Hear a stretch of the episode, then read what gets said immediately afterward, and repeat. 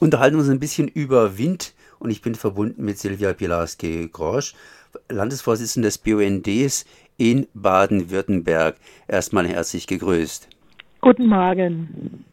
Wir haben ja hier in Baden-Württemberg eine grün-schwarze Regierung am Ruder und diese Regierung, die will jetzt hier 500 Windräder in Staatsforsten bauen lassen und das ist doch ein ganz gutes Ergebnis ersten Mal. Wobei man natürlich auch sagen kann, wir hätten uns vielleicht ein bisschen mehr erhofft. Aber äh, was sagen Sie denn dazu vom BUND? Ähm, ja, ich kann so die äh, Fixierung auf den Staatsforst nicht ganz nachvollziehen. Äh, insofern, ja, wenn Sie wirklich das schaffen, 500 Windenergieanlagen neu im Staatsforst zu errichten, dann ist das eine Menge. Denn es gibt ja auch noch jede Menge äh, Forstgebiete, die nicht in Staatshand sind. Ja, aber da wird ja nicht gebaut im Grunde genommen. Ja, aber es liegt ja immer auch an den Genehmigungen. Äh, die Landesregierung tut ein bisschen so, als läge es an der zur Verfügungstellung der Flächen. Äh, ich kenne eine ganze Menge Waldbesitzer, die ihre Flächen auch zur Verfügung gestellt haben und auch zur Verfügung stellen würden, wenn dort die Errichtung von Windenergieanlagen äh, möglich wäre. Das heißt, wenn die dort genehmigungsfähig werden. Und das äh, ist so das, was eigentlich fehlt und nicht unbedingt äh, die Flächen. Jetzt haben wir in Baden-Württemberg natürlich viele Initiativen, die fordern Windenergie, unter anderem BUND. Allerdings gibt es dann immer wieder die lokalen Initiativen, die sagen, ähm, bei uns aber nicht. Ich denke hier zum Beispiel ans Münstertal, da sollte auch äh, Windenergie eben genutzt werden. Allerdings gab es dann sofort, wie gesagt, gewisse Gegeninitiativen, die eben ihre Gründe hier äh, vorbringen. Und auch dem BUND schlagen ja die eigenen Leute auch ein bisschen entgegen, weil in Staatsforsten, das ist Wald, und im Wald gibt es sehr viele Tiere, seltene Tiere zum Teil. Ich denke hier an die Auerhühner und ähm, da gibt es ja Konflikte. Allerdings ähm, Jetzt gibt es aber schon seit fast zehn Jahren äh, das Dialogforum Erneuerbare Energien und Naturschutz, das von BUND und NABU getragen wird. Und äh, da muss man sagen, läuft es eigentlich sehr gut und das Ziel ist, unsere eigenen Gruppen, also die BUND und die NABU-Gruppen, zu beraten und ihnen halt auch in der Diskussion mit den äh, Windenergieanlagenprojektierern weiterzuhelfen. Und insofern würde ich sagen, dass in den letzten Jahren äh, der Widerstand unserer Gruppen zumindest deutlich zurückgegangen ist. Sie sagten unserer Gruppen, das heißt der Naturschutzverbände praktisch und ihren, ihren Angehörigen. Wie sieht denn generell der Widerstand gegen Windenergie aus? Ja, generell äh, ist es halt immer so, ich würde sagen immer, dass es äh, Gruppen gibt, tatsächlich, die sich äh, gründen, äh, Naturschutzinitiative gesteuert oder Vernunftkraft äh, gesteuert. Diese Organisationen kennt man ja auch schon.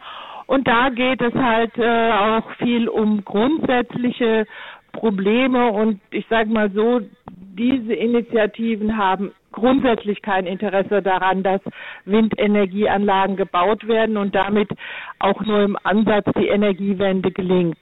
Und äh, da muss man halt immer aufpassen, auch als Naturschutzverband, ob nun NABU oder BUND, dass man sich dann nicht vor den falschen Karren spannen lässt. Können Sie mir mal ein bisschen was sagen zum Thema vernunftkraftgesteuerte ja, Umweltinitiativen? Ja, Vernunftkraft ist ja eine bundesweite Organisation, in der sich Windenergiegegner zusammengetan haben, durchaus auch äh, finanziert von äh, größeren, reicheren Menschen, sage ich mal, die äh, sagen, Windkraft ist die falsche Richtung die aber auch keine Alternative haben, die ja durchaus nicht sagen, jetzt machen wir überall Freiflächenphotovoltaik oder sonst was, sondern die grundsätzlich der Meinung sind, man sollte den Strom lieber importieren, als äh, in zumindest Baden-Württemberg oder auch in anderen Stellen in Deutschland Windenergieanlagen zu bauen.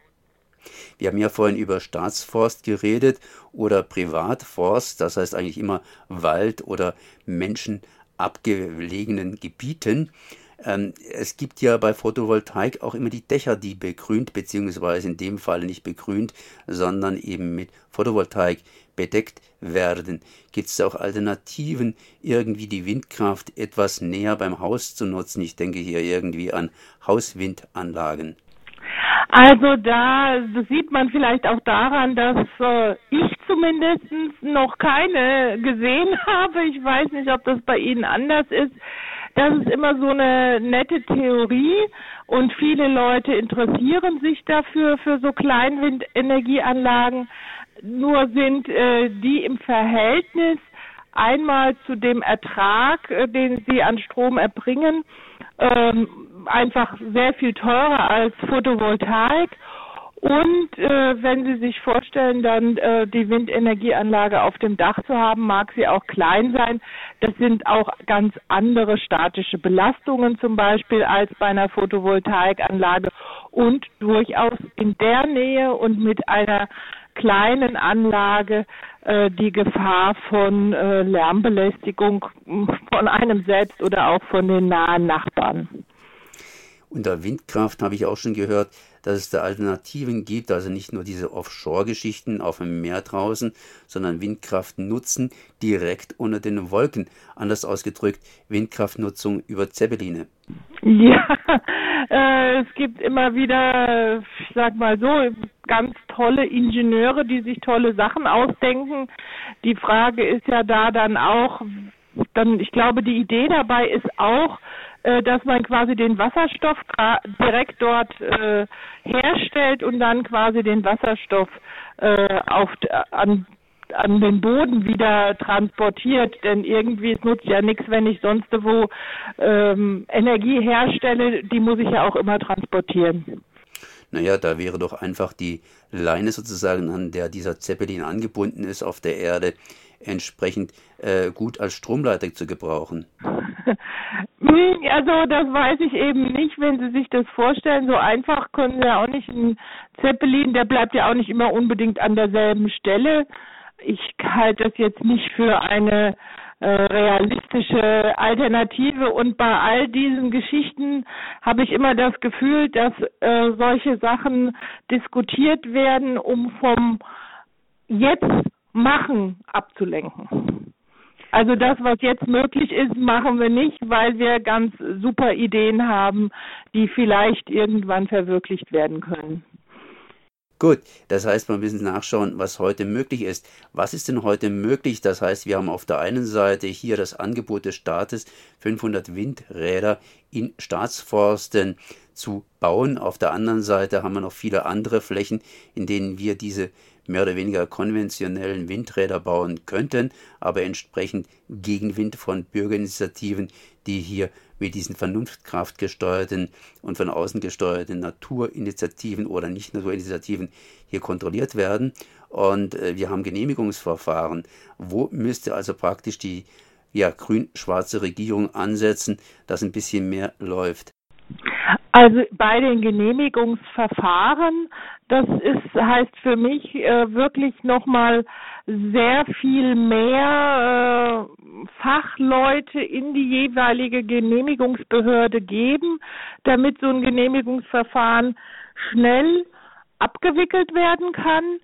Und äh, das würde dann eben auch bedeuten, dass klar vorher ist, welche Genehmigungsunterlagen erforderlich sind, welche naturschutzfachlichen Untersuchungen notwendig sind, dass die in einer ähm, kürzeren Zeit als bisher abgearbeitet werden können, sowohl vom Projektierer als auch eben von der Genehmigungsbehörde. Da haben wir halt immer lange Bearbeitungszeiten. Wir haben auch bei den ähm, Trägern öffentlicher Belange, die für eine Genehmigung äh, angehört werden müssen, oftmals das Thema, dass die Fristverlängerung beantragen und so schleppen sich manche Genehmigungsverfahren schon äh, vor sich hin sozusagen. Das heißt, der Hauptgrund ist praktisch hier, weshalb wir so wenig Windräder haben. Welcher? Oh, der Hauptgrund, warum wir so wenig Windenergieanlagen haben im Moment, ist wirklich äh, einmal, dass jetzt wieder über eine längere Zeit äh, die äh, Ausschreibung, also die Vergütung für den Windenergieanlagenstrom sehr schlecht war für baden-württembergische Verhältnisse. Hm, wir haben ja jetzt vor ein paar Jahren wurde das System geändert. Das heißt, man muss an einer Ausschreibung teilnehmen und hat dann tatsächlich in Baden-Württemberg mit den Standorten, die teurer sind, auch wegen der Erschließung äh, mit netten Standorten in Niedersachsen oder Schleswig-Holstein konkurriert.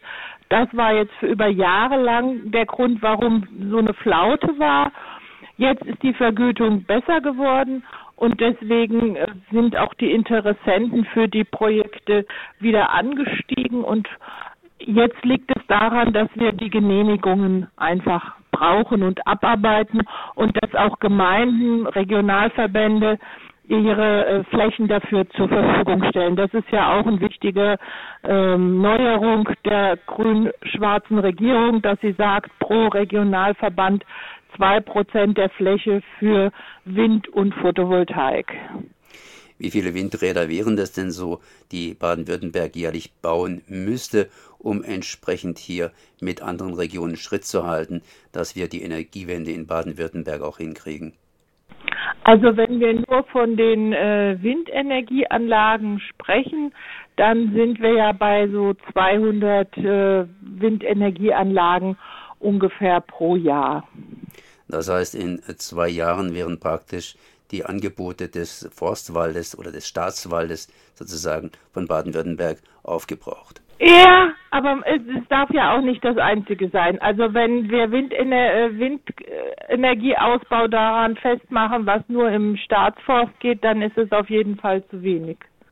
So Silvia Pilarski-Grosch vom Landesverband des BUNDs Baden-Württemberg. Ich danke mal für dieses Gespräch. Ja, vielen Dank, Herr Grammelsbacher.